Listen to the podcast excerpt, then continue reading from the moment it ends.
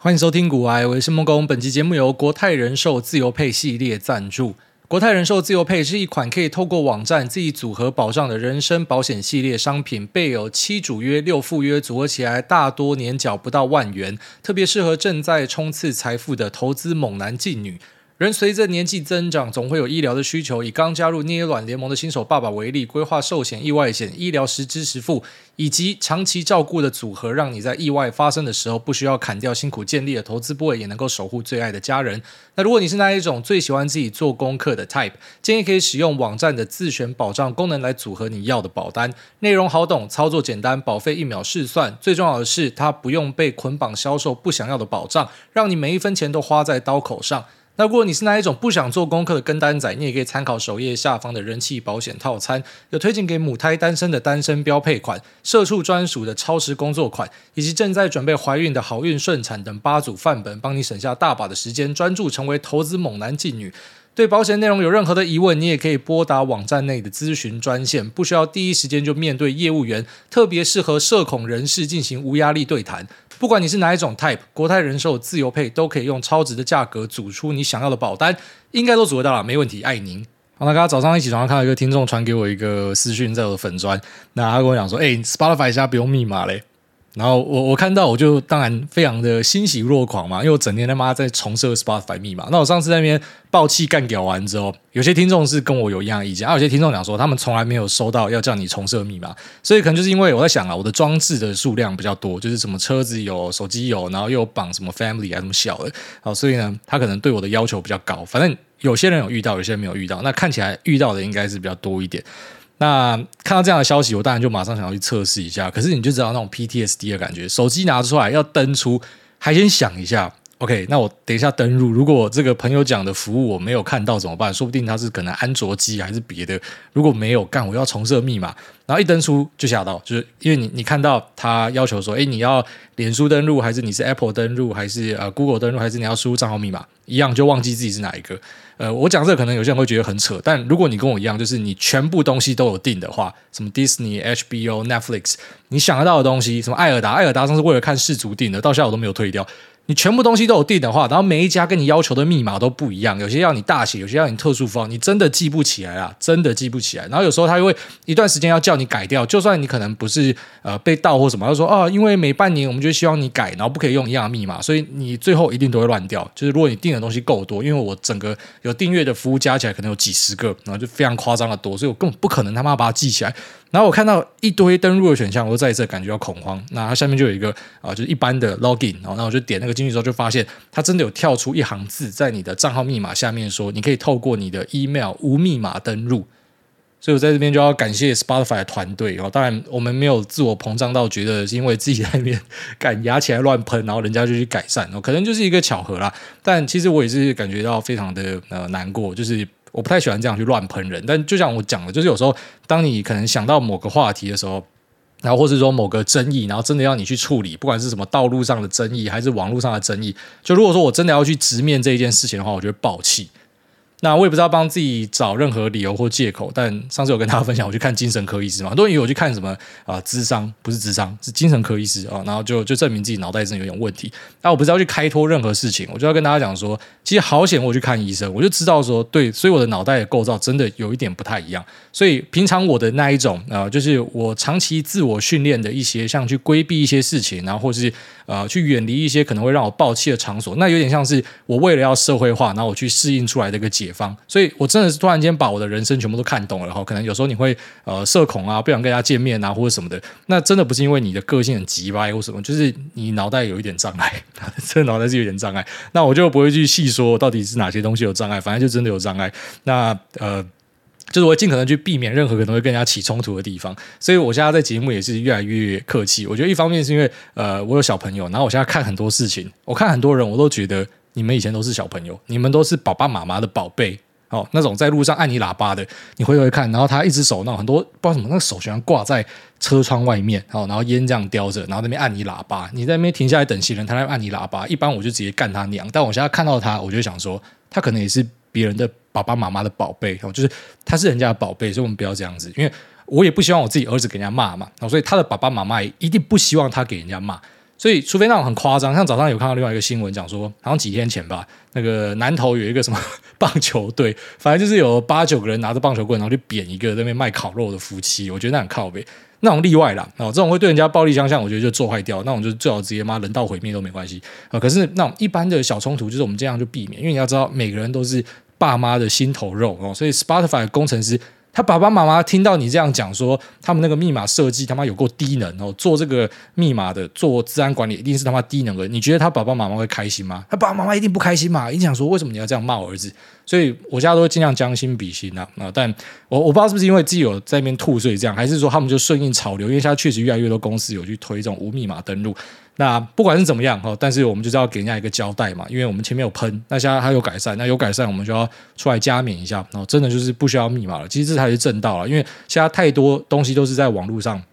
然后可能呃整天要你去记密码，那是不可能的事情。而且像以前我们玩游戏也是很单纯嘛，那个游戏片买回来直接。电脑里面灌一灌哦，那那那是你的，你就可以玩的。现在不管你玩什么游戏，好，特别是什么育碧的，干育碧的我也觉得很烦，每次要玩都要叫你登录他育碧的账号密码。我想说你他妈是有病是不是？就是其他人为什么就可以绑在 Steam，为什么你的就要额外要再弄一个账号密码？然后一样又要设定什么特殊资源，然后可能登录其他的游戏，他又在。你游戏打开之后又要再叫你登录他的会员，不然他不给你玩。所以每个人的会员真的太多了，这个是一个超级大的痛点哦。虽然其实现在真的外面有蛮多的服务在做整合，那我也推荐说，就是如果你是有在弄什么会员系统的一些呃创业家或什么的，你你真的要好好去思考，就是说你可能会想说哦，越多个资绑在我这边越好，所以会要人家输入一大堆。但我跟你讲，这个真的会破坏大家的登录体验。就像有些人讲说开店哦，那个店。什么门口有几个台阶，多一个台阶你就少几趴客人，那都是真的。因为大家真的没有这么有耐心，除非你是一个呃非常被需要的服务，不然你要尽可能让人家做到很方便。你可以绑 Google，可以绑 Apple，就就就这样绑着。其实这样子大家在使用的意愿上会比较高了。然后所以还是尽量要去符合这个呃时代的进程啊。因为现在的登录真的太多了，你不要去搞你的消费者哦，要特殊资源，要什么大小写，要什么那个太痛苦了。好，那昨天跟业界的朋友去吃饭，稍微的对了一下下最新的一个进度了。那就在可以分享的范围内跟大家讲一下，哈，就是一些产业的 outlook。那比较意外的地方就是说，我们现在知道手机有在拉货嘛，然后但这个拉货的力道，然后跟维持的时间长度呢，其实是有一点超乎大家想象的，哈，当然也超乎了一些业界朋友的想象。那他们就觉得说奇怪了，就是怎么会有这么强劲的拉货潮？本来有点像是定调，它只是稍微的补一下库存。让东西有得卖就好，大家看起来这个补库存的力道是有在延续的。然后，即便你可能目前看中国的股市，你看不出来到底哪里有好转的迹象，但至少他们这一端有看到。所以我们就是就事论事啊，然后就是目前真的有看到他们手机一端，诶，有在持续有去拉货。那拉到呢，就是他们必须要去下一些急单，就东西又被人家抢光了。那去下急单也发现可能有一点做不出来，所以甚至要去 outsource，去找一些可能二三线的小型的封装厂，然后把东西丢过去。最近大家应该有注意到，封装厂蛮多的股价表现很好，然后就是那种可能比较不是特别主流的公司，可是它走那个多头走得很强劲，呃，就是这个市场其实都是有人会先知道，很厉害了。哦，那只是可能后面也不一定就这样结束了哈，因为还是有很多的外包的单持续的进来。那会有这样的一个发展呢，有点像是跳出了大家的想象，就大家本来觉得可能在中国经济这边就是比较疲软，你最多补一补库存，然后后面就会软掉。因为类似说我们现在看到那个大尺寸面板，然后在前面有稍微的强势一下，然后现在呃价格软掉，但明年又有那种世界赛在那边打嘛，所以其实搞不好呃明年对面板的需求又会再一次拉上来。反正看起来就是呃虽然有些东西有很多的不确定性，可是我们还是有看到那种隧道尽头的光在哪了。那持续的有拉货，其实对整个业界来讲是一个很好的事情哦，就是说不是到这边就终止掉。那在最近的市场，就是上集节目有跟大家稍微的聊到一下车用，那这个就是瞎猫碰到死耗子啊，就聊完之后，然后就开始呃有有几个这个车用的公司就被呃投信有上修，然后丢一些资料出来。那其实应该讲说，大家对于市场的敏感度可能是差不多，就是同一时间都有注意到，诶，可能差不多了这样子。那对于车用的，呃，可能今明年的发展一样，就是我们等它重新拉货。那我认为重新拉货会在第一季、第二季的时间，哦，那只是以股价的表现来讲，它有可能就提早会先去动起来。那最后面再观察一下这个重新拉货的力道到底是怎么样。那我不会看的特别的悲观哦，但是也不会认为说它潜在的 upside 比较大，反而是呃过去两天市场在动的一个东西让我比较有兴趣一点啊，就是所谓的 AI PC。那 AI PC 这个议题呢，呃，其实就我现在的认知啦，然后一样就是跟业界的朋友稍微聊了一下，我们认为说在明年的 AI PC 比较会偏向是一个测试，也就是说厂商他们是先去提供供给之后，然后再来想呃需求可能会在哪里。那其实这样的东西很常见哦，包含说像是我们的电脑设备，很多时候也是这样子，你就知道说它每年都会有更新嘛，都有新一代的显卡、新一代的 CPU，然后可能最新的记忆体，然后最新的 Power。都是每年会一直持续的增加，然后越来越强，越来越厉害。可是需求的东西不一定跟得上。我觉得说，呃，你从 iPhone 的可能第六代、第七代开始，然后到现在 iPhone 的十四、十五代，你你觉得你真的有因为 iPhone 的更新，然后你去做了很多新的事情吗？没有，你可能做的事情是一样的。那但是这个呃提升的东西呢，它是虽然隐晦，但好像也是真的对自己有一点帮助。不过默默的，你开始在这个东西上面越花越多钱。实际上，你买到的东西是划算的啦。为什么说是划算？因为呃，这些新科技，如果说你是单纯的用它的呃技术表现，然后跟它价格去比的话，你其实科技的东西，它除了第一年特别贵之外，第二、第三年之后它是一直在降价的。所以你是用便宜的价格去买到更强的设备，只是这个设备你不一定是用得到的。那像过去就是四 G 出来的时候呢，哎，刚好就搭到了串流媒体的一个大爆发，所以看起来四 G 好像就是为了串流媒体去设计出来的东西哦。但这个就是供给跟需求可能是有契合到。那其实，如果你回去看一下，可能差不多十年前的文章，你就会注意到很多人在喷四 G，好，就是说我现在三 G 就用得好好的，为什么我要用四 G？这个就是他妈电信商跟一些科技厂商的阴谋，他弄一个呃，就是我们根本用不到的东西。那最后面你发现你没有用到吗？干嘛？每个人都嘛在用。那一样的讨论，其实在现在也有发生，就是很多呃使用四 G 的人，他就会说五 G 是骗人的，根本就没有需要去办五 G。我相信你身边一定有很多这样子的朋友。那确实啊，就是五 G 相较四 G，我觉得四 G 是蛮快就找到说，那它的那个。突破点在哪？那五 G 至今就是好像还是没有看到到底什么东西可以突破。但其实你怎么想，他妈一点都不重要。就是你觉得五 G 用不到，然后最多就是你不会付可能更多的钱去给电信商。可是你没有选择啊，因为你要买新的手机，里面都是妈内建五 G 啊，所以你还是为了新科技付钱啊。那我现在认为说这个 AI 笔电就会类似的道理，就是呃，不是每个人都会用到，可能好，就算是目前看起来是最容易接触到消费者的 Office，然后或是。OpenAI，然后或者是 Adobe，你不一定每个人都会用到，但是你就是被迫去买入了一个更高规格的东西。那有朝一日可能大家会用到，那会用到的时候就是真正的爆发，但是还没有到用到之前，就有点像是测试，就像现在的五 G 一样。所以我认为在明年开始一样，like it or not，就是不管你喜不喜欢，你喜不喜欢一点他妈都不重要，但每台笔电都会跟你讲说它是 AI 笔电。那比较有品的，可能就差一个很强的独显，然后或者是呃，像 Intel 的这个 Core Ultra 哈，它是用 Intel 四去做出来的一个 processor，然后它里面就是有 NPU 嘛。呃，除了这个独显跟 NPU 之外，我相信啊，一些那种比较低阶的笔电，那只是因为它里面刚好也换了一张稍微强一点的显卡，它就会告诉你说，这个就叫 AI 笔电。哦，这个就是我们在年初讲的那个笑话，就是有一些公司它出的一种机子里面是插了两张辉达的小显卡，那它讲说这个就是 AI ready 的一个点 vice，反正什么东西都会冠上一个 AI，然后多卖你可能二十趴、三十趴的一个价格哦。这个就是接下来我们会看到下一波的通膨。所以下一波呢，就是不管你喜不喜欢，它都是一个必然会发生的事情。也就是所有的东西都会冠上 AI 哦。这个就是有点类似当时每个东西都是物联网一样哦。物联网其实至今好像没有看到真正的那种大爆发，一直有在渗透啦，只是就是没有等到那种超级关键的契机出来。可是到最后你就会发现，你每个东西都是有在联网的，就算你没有用到，可是它是可以联网的。你的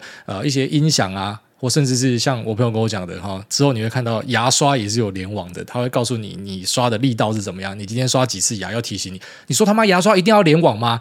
干，为什么要联网？反正我想到就会刷嘛。可是不重要啊，因为你之后买到的牙刷都是他妈联网的，所以你就是要为了它去付出更多里面的细含量的东西。啊，那根据 Intel 的一个数字呢，它就是提到说在，在呃明年度呢会有超过两百三十款的 Laptop 哦，它或者说那 PC，然后它会使用这个 Intel Core Ultra，也就是说 AI ready 的一个东西。然后到二零二八年呢，AI PC 会占整个个人电脑的市场八成。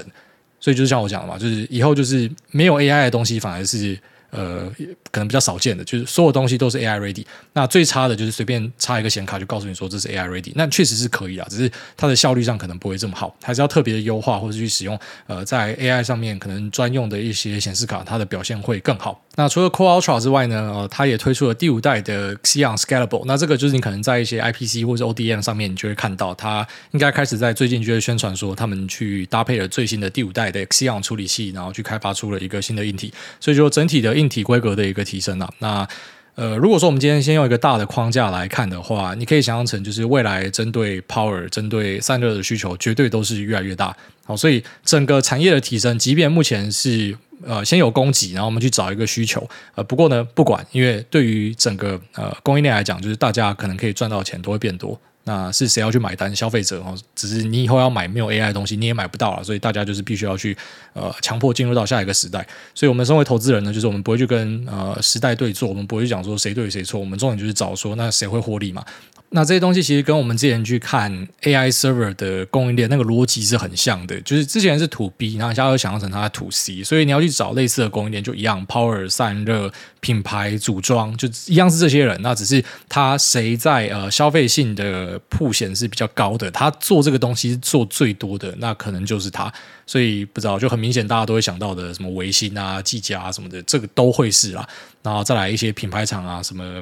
宏基啊什么，可能也有些人会想要这样去看它。那只是在我来看呢，我会认为这个比较像是嗯二线的东西。它当然是一个主流，就是它是一个主流故事。只是在我心中，它会是二线。为什么它是二线？就是因为大家都会提升啊，所以我会想要找的就是在大家都会提升的。一众品牌或者是公司里面，谁可能会冲最多的？那冲最多的人可能是哪一种？就是他本来没有在做 PC，然后他现在突然要做 PC 的。我觉得这个会是冲最多。那你本来就有做 PC，你就是规格提升嘛，就是你东西可以卖更贵，然后可能毛利更高嘛。啊，这个就是说，如果没有别的东西可以压的话，你会压这个。可如果别的可以选，我就会选择去压啊那些可能是新切入的玩家。那新切入的玩家，最后面绕来绕去还是那几个哦，就是辉达、AMD，就前面的一些 AI 的受惠者，一些呃比较大的名字。那辉达的部分呢，可能就是会跟联发科合作，他们会推出电竞笔电或者是所谓的 AI 笔电，然后它是采用 ARM 架构。那这个东西可能要到二零二四或者甚至是二零二五，然后大家才会看到。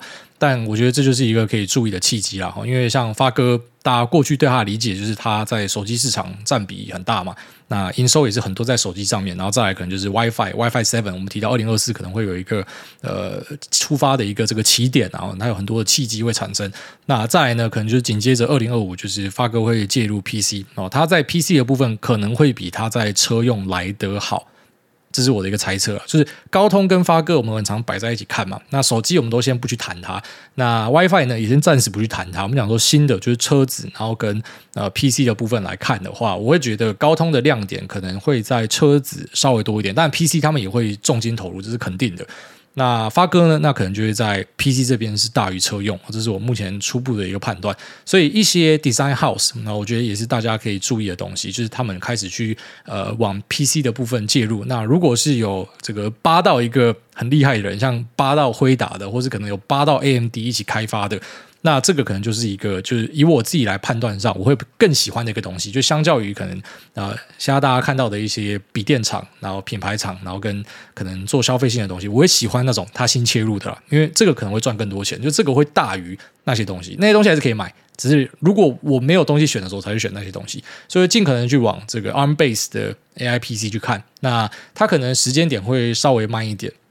那我也无法确定说市场什么时候会去反映这个东西，所以在可能蜀中无大将的时候呢，就廖化当先锋，就先找可能次要的东西啊。只是我认为这个题材是可以注意的啊。即便还是要强调，就是我认为在明年去买 AI PC 的人，呃，其实你应该是很难找到某种应用是会让你好像你一定要用这个笔电不可，你会觉得。对，就是我的笔电变强，可是好像没有必要一定要用到这个笔电。那没有办法，因为就是大家在找一个方向。但如果快一点的话，可能在二零二五、二零二六，大家有可能就会找到这个方向。就像当时可能串流媒体找到四 G 一样，那你就会变成你有这个 AI 笔电，它就真的会为你如虎添翼。只是短时间之内比较像是我们先创造出了一个供给，啊，因为这个供给，所以大家赶快去找需求啊。哦，所以差不多针对 AI PC 的评论就这样，因为它的核心和我们前面在看 ODM、OEM，我认为是差不多的啦，那大家对于整个鼻电厂的供应链应该也都非常的熟悉，好，只是呃零组件的提升可能是优于这些品牌厂。因为那个东西可能可以放量，价格可以拉得更高，然后里面各式各样的组件、散热元件、Power 元件，这个我会摆在品牌厂的前面。那一些 Design House 可能新切入的，或者一些新的玩家，然后开始要去介入 PC 的，可能要摆在更前面，就是位阶上去算会这样。但整个可以看成是一个，呃，我觉得大概可以持续个三到五年的题材，应该是没有问题。只是大概是前面的一两年会最好。好，所以其实股市的表现很多时候就是在那种半梦半醒之间，你还没有真的看清楚这个东西可以干三小的时候，它涨最多。然后等到大家已经开始熟悉，然后你开始去相信这个东西的时候，你会发现你就很难赚钱了。现在你要在电动车的股票赚钱，就比可能两年前，然后就是没有人相信的时候，你会发现难赚很多。你会发现像特斯拉，就是整个你要你要去抓它，呃，什么时候会冲会突破，跟你在两年前看它那个是差很多的。因为就是当一个东西开始大家已经会买单会相信的时候，它就会变这样。所以比较偏成是你要用那个估值的角度去算它。那在题材的时候，其实有时候最好玩的地方，因为反正大家都不知道它的潜在的可能性可能会多大，所以它可能会冲超级快的。那呃，相对的，它修正也会修超级快的。但对我们来讲，我们觉得这不是一个太大的问题啊。哦所以去往 Power，去往散热，然后去往笔电厂，去往一些 Design House 去找，我觉得都会是正确的方向。哦所以整体来看，这个 AI PC 呢，应该是一个可以持续一段时间的题材，那可以放在这个呃市场的观察清单里面一阵子哦，应该后面会为大家带来一些蛮不错的表现。那我们就来延伸讨论一下，因为 A I P C 它严格上来说，它就是一个 H device，它就是一个终端的设备。那 H 这个观念其实跟 I O T 或者说 A I O T 一样哦，就是一个被讲到烂掉，可是至今就大家都没有看到，呃，到底它爆发的契机在哪？那关于 Edge 的讨论，其实我们也讲过蛮多，只是每次我们去讨论的时候，其实我们都会加入一点新的东西。那你就想象成说，一个是在云端，然后一个是在终端哈，所以云端就是 Cloud，那终端就是 Edge。那包含你的手机、你的笔电或是一些呃广义上的伺服器，它是摆在可能工厂里面，或是你的 Enterprise 的办公室里面，那这都可以算成是一个 Edge Device。那到底是什么样的契机可能会让这些 Edge Device 大爆发呢？以 AI PC 来讲，我觉得。比较难以看到爆发的点，是因为现在大家都有在使用联网的设备嘛，然后所以就算你可能今天这一台笔电，或是你现在你家里的电脑，它并不是 AI ready 的，可是你可以去下载 Adobe 或是之后的 Meta Messenger，然后跟呃可能 Open AI，然后跟微软之后要推出的这个 Office 啊，就是它它把那个回文针变成是 Copilot 助理嘛，那像像这样的东西呢，其实你都是可以在呃你的一般桌机笔电上或手机上现在就可以用了，只要你有网络就可以用。那会让它必须要跑到 Edge 去做，其实就是你有一些特别的需求。那我不然说，你可能是没有网络的，所以你要把一些比较中小型的模型放进去你的笔电里面。但你就想这个情境很少吧？然后或许就是不知道用地点来看吧。就像可能呃，Starlink 它最主要的运用场域哦。帮助最大的可能就是说，它在一些比较没有网络可以 access 的地方，一些比较偏远的地方，他妈一放上去它就有网络嘛。可是对于城市人来讲，你会觉得这个服务好像这个有很好，没有好像也没差这样的一个感觉啊。所以，除非你是没有网络的人，你才会需要去呃把一些小模型放在你的笔电里面去使用。不然，你有网络，其实你所有东西都是联网的，你应该是没有这样一个很强的动机啊。所以会讲说，它有一点那种食之无味，弃之可惜的感觉。但确实是有一些呃，可能比较小众的应用哦，它会有一个这种我们把它称为是刚性需求，就是你真的只能够这样做。举例来说，像我们都知道，你今天如果去 Midjourney 画图的话，你是不可以画色图的，你不可以画 A 图哦，因为它会直接把你封掉。可是如果你今天是用 Stable Diffusion 的话，那你的笔电是 AI ready，或是你的 PC 是 AI ready，那就不一样了啊！因为 Stable Diffusion 它就是在你端点这边自己去算的，所以你就可以去透过你自己的设备，然后来画出，然后就是一些色情的东西。那我们也知道，色情其实就是驱使科技发展的一个原动力。所以嗯，大家虽然嘴巴上都在那边谴责或杀小，但呃，无法改变的一个事实就是，网络流量三四成全部都在看色情的东西。所以确实是有可能会有很多的呃创作者或者一般的使用者，他就是单纯的他想要去耍。坏，他要去色色，然后他就去买这样的设备。但你也不要因为看到这个我这样说，所以之后可能有注意到你哪个朋友在买 AI PC，你就说干，你是不是要 Stable Diffusion 画色图？不一定啊，他可能只是换换设备。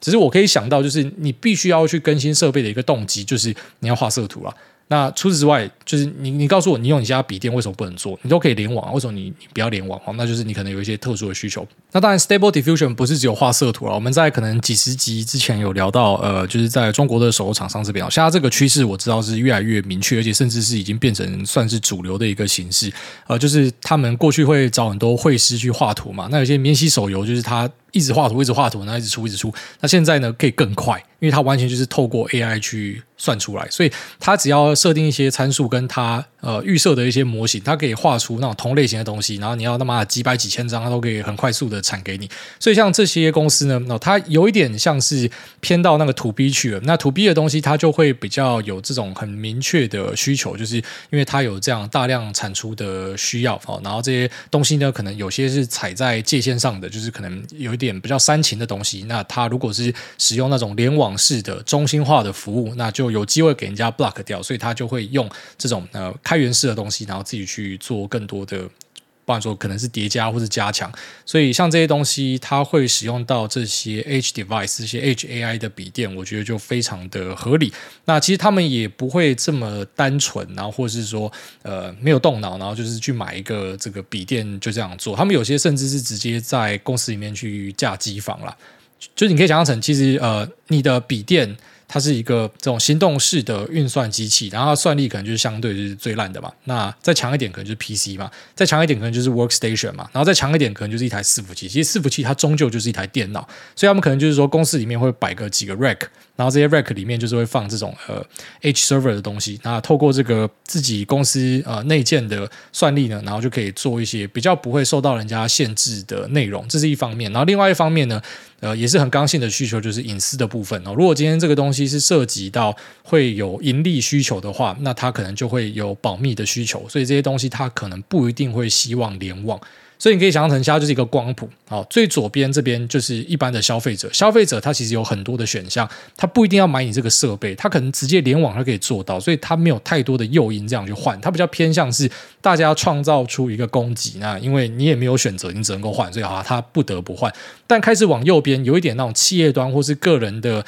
盈利需求，或是一些特殊需求的时候，你就会开始有这样的一个的真实存在的。需求，你必须要去买这样的一个设备，那甚至你的设备会开始加强，你可能只买一个 PC 是不够的，你要去买一个 workstation，然后甚至是一个 server。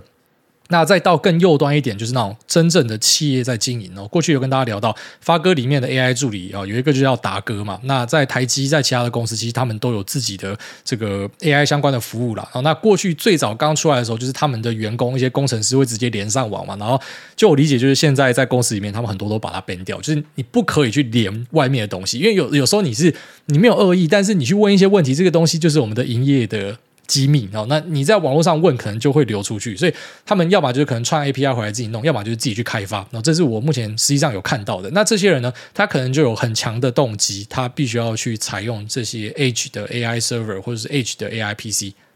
所以需求可能会在那个地方，然后在一般消费者这边可能还好，所以我会讲说，我会比较往那种呃一些现在看起来是 niche market 的东西去，因为那东西可能是发展最快的。然后通用型的比较偏向是因为被迫大家都要更新，所以慢慢的推过去。那在企业端，除了刚刚呃聊到的一些这种科技公司之外呢，好像是四大会计师事务所，因为他们有很多是呃。客户的资料那个东西也是不方便上网的，可是他们也知道说，你知道 AI 的服务，像很多人想象还停留在 LLM，然后就是问问问题而已。但其实可以画图嘛，可以整理表格，可以做会议总结，然后这些东西都会对大家的工作效率造成很大的一个加强。所以以他们会计师事务所来看，哈，就就我理解，因为我去听了几家公司的法说会，就发现说他们有客户是，哦，就是有开出这样的一个需求，然后我们就组了一些这种 IPC 进去。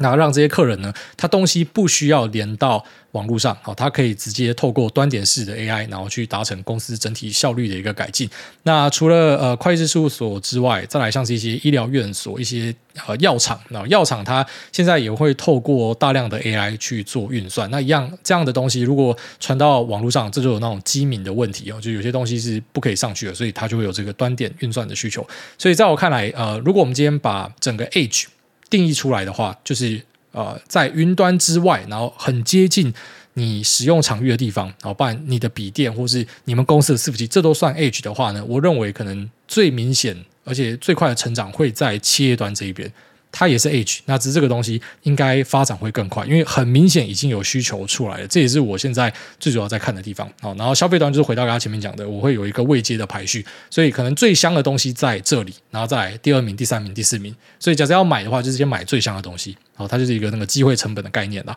所以这边稍微跟大家分享一下哈，就是我认为 H 元年哦才是真的，AI PC 元年不一定，AI PC 元年可能要等到呃某某一种应用啊。有点类似网飞，就大家都在看。我在想啦，乱猜哦，乱猜，呃，可能是比较偏向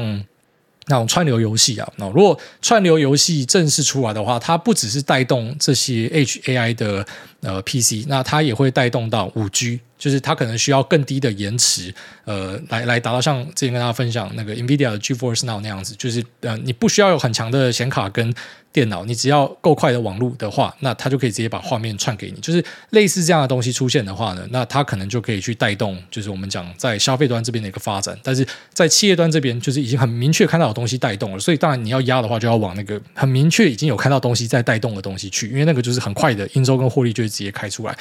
那我想这也是为什么我在一些报告上面有注意到，呃，关于呃辉达的可能像是 L 四 T 四 A 三十哦这样的一些，就是不是那种真正训练用那种最强的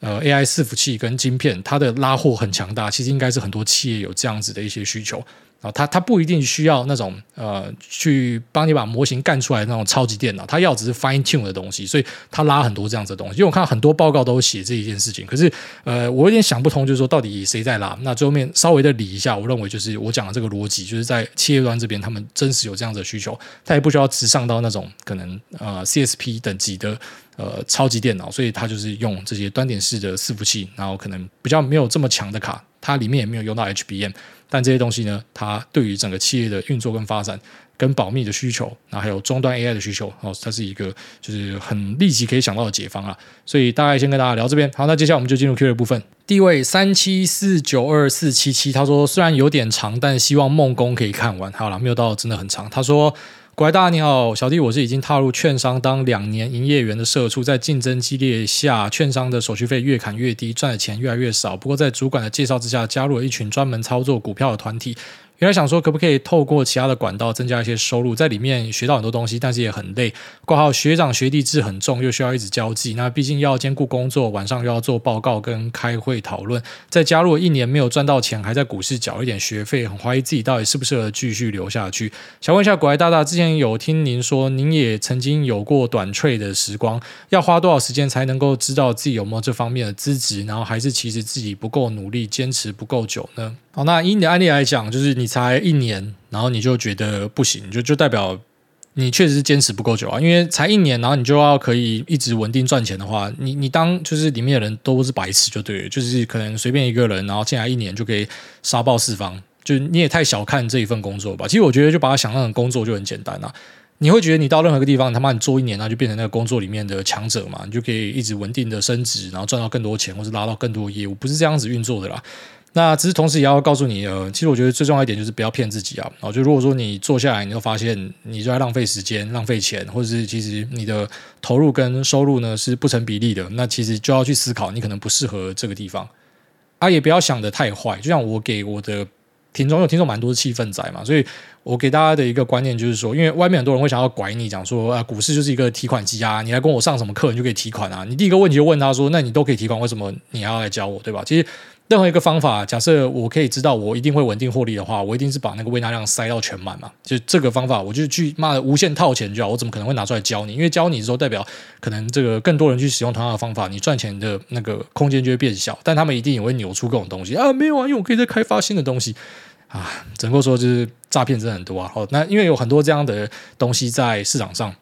所以就让很多人去有错误的认知，好像说，哎，我这个地方进来，我就是可以提款。那如果说我还没有办法提到款的话呢，那一定就是我自己可能能力不够或什么的。因为师傅是这样跟我讲的啊，但我觉得其实不是这样，应该是讲它就是一个工作，你就想等它是一个工作就好。那只是这个工作呢，嗯，它有一些方法可以用简单的方式去获得它的报酬。就像房地产对很多人来讲也是一个工作，他就买卖房地产嘛。啊，你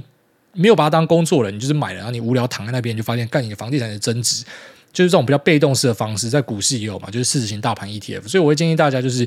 你不管要做什么方法，你大盘都先来一点，因为你可以感受到整体大盘的一个律动跟变化，然后你也会知道很多事情。像上一集 Q&A 有一个人讲到的，什么上一次问我，呃，可不可以买的时候是一万不知道吗七一万八嘛，然后现在再一次的回到了原点，然后前面呢，呃，有崩下去，这次他就知道答案了。这个就是我们讲的，因为你待久了，你就会有一点感想，会有点想法。那其实啊、大盘呢，就是。报酬可能有高有低，可是整体来看，以台湾来讲啊，它就是一直配息给你嘛，所以你就想象成它就是一个至少比你定存好的东西啊。好，虽然你会想说，哎，资本可能暂时是有利损的，可是就长远来看，我们是相信这个市场的含息报酬会持续往上推，是一个基本的架构。所以你至少先做这个，然后你再去尝试一点你要试的东西，可能是很短线的，可能是啊、做消息、做题材、做价投还是长线，不管嘛，反正你就去排列组合一下嘛。那哪个东西真的会赚钱就加大嘛，反正道理就这么简单啊。不要去认为说什么我进来，然后我就要去找某个东西扒着学。所以我说股市有时候它很容易让人家走偏掉的点是，如果你进来就找错师傅，跟错人的话会很可怕，那整个观念会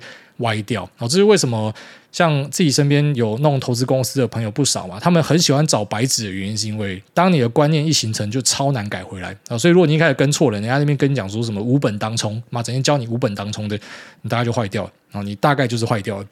那整个脑袋的架构就会跑掉，所以其实我觉得，呃，这个东西很困难啊。那它就是一份工作，它只是你说你也才一年，然后一年就要放弃，这个是有一点短呐。只是我也不希望去鼓励你说，哎，你妈的，至少先撑个五年十年啊。如果你五年十年之后还是发现都在赔钱，你不就浪费五年十年，还浪费一堆钱，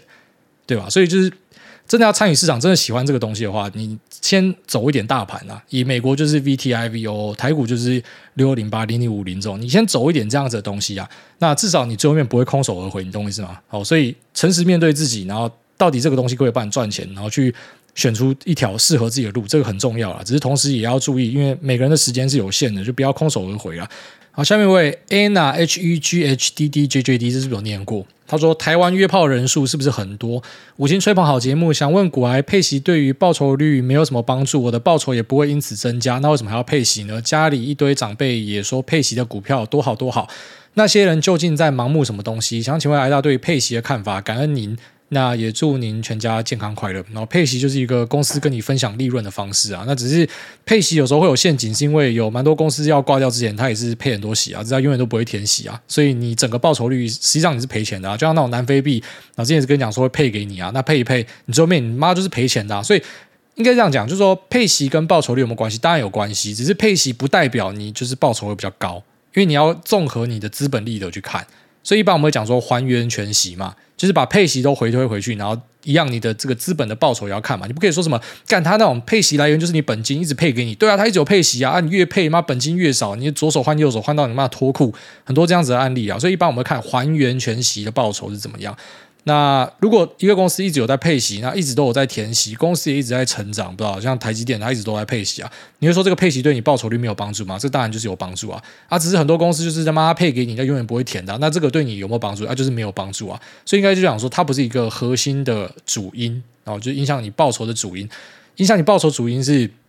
到底含息报酬是怎么样？就是息跟资本利得都要一起算，你不能只看一个，就只看一个就会偏差掉。那对，就台湾很多人对于配息有一个坚持，那只是他会掉入这样的陷阱。所以像他去买一些那很怪的产品，他一直说他有配息，可是实际上他在赔钱，他都不知道。这个就要稍微的小心一下。但是也有一些专业的投资人，像寿险机构，他们就是很喜欢配息。那你说这些人，呃，配息对他来讲是一个迷失吗？不是，他就会觉得可以配息的公司可能是比较稳定的，然后他们也需要这样子的一个呃金流。那他也知道这些公司可能会填，所以应该讲，呃，这个市场东西蛮多没有绝对的啦。那配息对我来讲，它不是一个很重要的事情，只是我也会去参考，因为我知道很多人看到配息高，就高潮，他会去买。所以有时候你知道这个东西可能会配很高的息，你也可以去 trade 一下，就是会有很多这种呃股息族来抬轿，像前面就是那个什么灿星旅，就是有玩过一次这样的东西嘛，差不多一年多以前。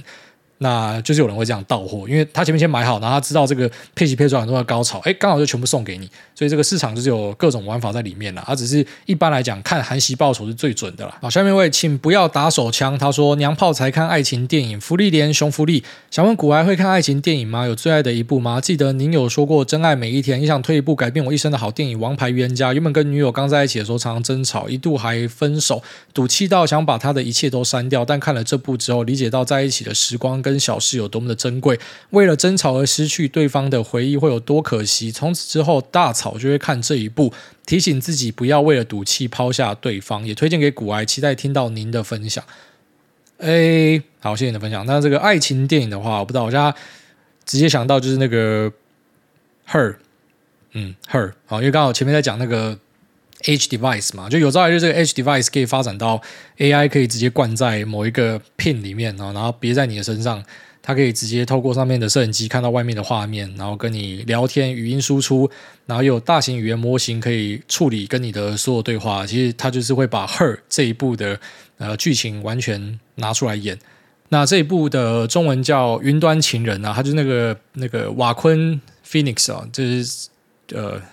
演那个小丑，然后跟最近拿破仑的那个主角啊，然后这一部非常好看，就是我现在直觉想到就这一部啊，我还是会看一些爱情片啊，就是我不太会去。呃，因为某个分类，然后就不喜欢那个东西。年轻一点会，就年轻一点在那边 emo 的时候，就是啊妈的，我只听音摇啊，我只听什么另类摇滚、主流摇滚，我可是不听的哦。以前也他妈白痴过嘛。那现在就是来者不拒啊，反正只要是可以舒服的东西，我就会看。好，所以我什么样的类别我都会接受。下面一位石榴姐零三一，她说五星好评零三一留言密码测试。下面一位。小坡的爸爸怀疑语言迟缓，要请医师评估哦。最近听到说诺亚学讲话慢，不要读双语幼稚园。身为儿科医师，希望可以提醒大家一下：如果一岁半还没有办法讲超过五个词汇，要看医生哦。担心语言迟缓，可以趁打疫苗的时候请儿科医师评估，并安排需要的早疗，例如语言治疗，不要让孩子错过黄金治疗期。爱您，好，为爱这个小坡的爸爸，谢谢这一位儿科医师来提醒大家。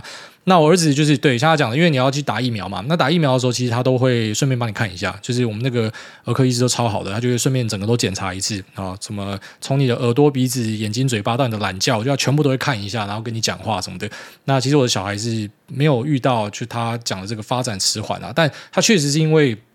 我们跟他讲的语言太多，然后他有一点卡住，但最近就突然间好像。早，就那个进度条突然跑起来了，你知道吗？他讲俄文、讲中文全都通，然后也可以反应，也可以讲话，然后现在每天就会多很多新的词汇，你也不知道他哪里学来的。像昨天突然间抱他就喊救命。干，他突然就会喊救命，就是骂从来都没有听过，然后就会吓到，就他会有一些这个词汇跑出来，可能就是一开始会卡关啊。因为我听我们的呃幼儿园的老师讲说，他们带过几个这种混血儿，然后都有遇到这个语言卡关的问题啊。因为可能家里讲的语言比较多，就是稍微卡一下，但只要后面是有顺就好。那确实也要提醒大家，就如果说这个卡关是卡的有一点久，不太正常，要注意一下。像那个儿童的手册上面都会有一些量表，会跟家长讲，这我们都很小心啊。就如果一些那种标准没有达到，还是要去找医生。哦，这边也帮忙呼吁一下大家。下面一位好好先生一一二三八，他说公鸡变四主。艾大你好，那很有感，跟别人讲话沟通无效的时候，最后就是会讲让他们开心的话，依照自己在社会上的逻辑做事，俗称做一套说一套。那以前会瞧不起双面人，但这就是让事情最有效率且不得罪人的方法。当有人讨厌你的虚伪的时候，很可能他们只是在上一个阶段的你而已。感谢艾大自两年前买的发哥，最近喷的不要不要的。想想当时一路摊平的过程，都在怀疑是不是报到宏达电二点零。那自从女友出国，我跟她的共同话题越来越少。还有还有，挨大的 podcast 可以当做共同话题。请挨大祝我在都柏林的女友 Jennifer 十二月十七号生日快乐哦！明天啊、哦，那永远爱你不变心，祝挨大一家平安快乐，爱您，我也爱你们。好好先生一一二三八跟在呃都柏林的 Jennifer，然后祝你们百年好合，那身体健康，那也祝他生日快乐。那他前面讲到一个东西，我非常有感觉，就是。呃，当有人讨厌你的虚伪的时候，很可能他们只是在上个阶段的你而已。我忘记我在过去的一集还是两集有提到嘛，就是现在对于朋友、对于路人或是一些遇到的事情，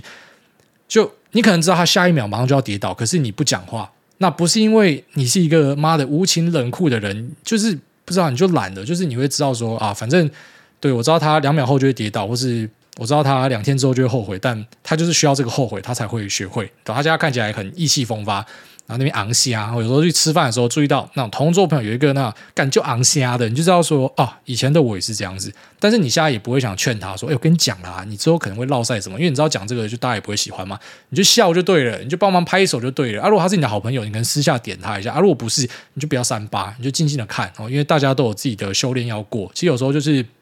有点类似说，你已经把这个游戏破到某个阶段去了，那你现在看到你的朋友正在破，他卡的这个地方，你以前也卡过，所以你现在看到他，你就会会心一笑。但是你也知道，就是你不要出来那边跟他讲说，哎，我跟你讲，那旁边有一个武器，先去拿，拿了你就过了。第一个，你破坏他的游戏体验；第二个，就是不知道，就是人家也不一定会感谢你，所以会尽量去避开啦。那他讲到这个所谓的双面人，呃。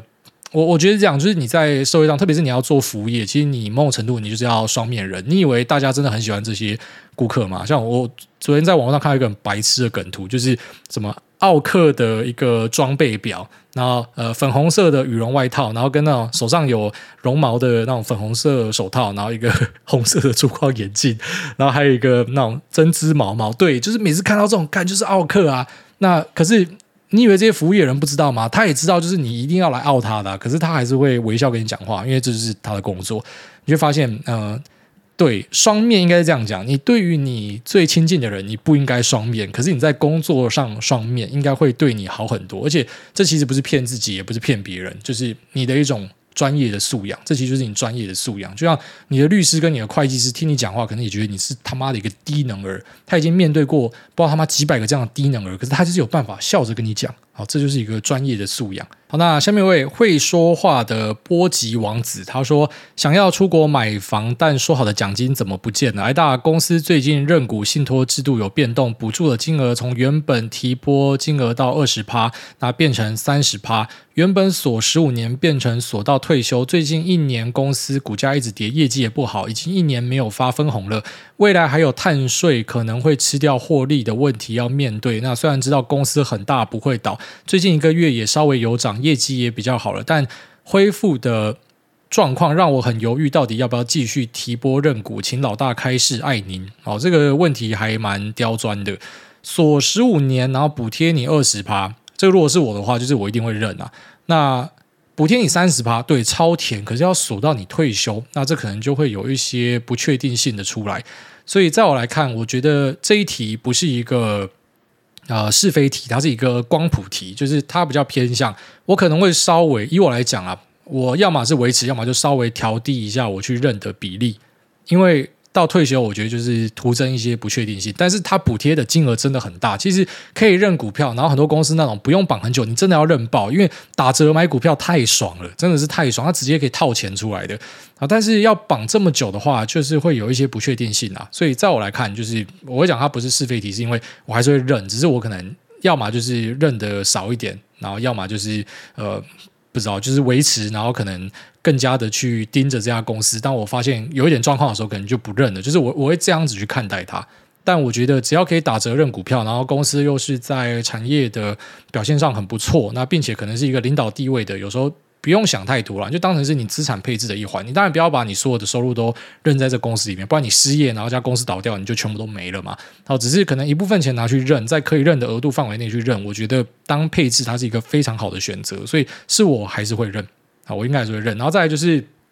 很多业内人士都会有呃这个波及王子他的困扰，就是很常觉得自己公司不行。其实很多业内的人抱不住自己的公司，是因为你们太。第一线去接触公司，所以觉得说，你今天开发某个 chip，然后这 chip 烧起来，或者说某个元件，然后这个元件其实真的是你们的核心竞争，但最近被一些客户砍单，那因为这样子，他可能就把他常年累积的股票全部卖掉，然后最后发现就是公司就开走了。因为你在第一线接触的人，你很多时候你不会喜欢这个公司，所以当员工跟当股东其实差很多。就当员工很多你的不满跟不爽，在股东看来是好事，然后或者是很多你的忧虑，在股东看来是小事。这个大家自己要稍微注意一下。所以像你讲到的这个呃，碳税可能吃掉获利，那你就想同业是不是都会？那如果是的话，说不定大家会找到别的方式绕过去。就是还是要有一点信仰哦。下面一位少成他说：“我爱您。之前听过艾大跟 Lisa 是网络认识的，想问在这之前 Lisa 就在台湾生活了吗？谢谢。没有，他是呃认识之后，然后就突然就说要飞过来，所以我也吓到啊。所以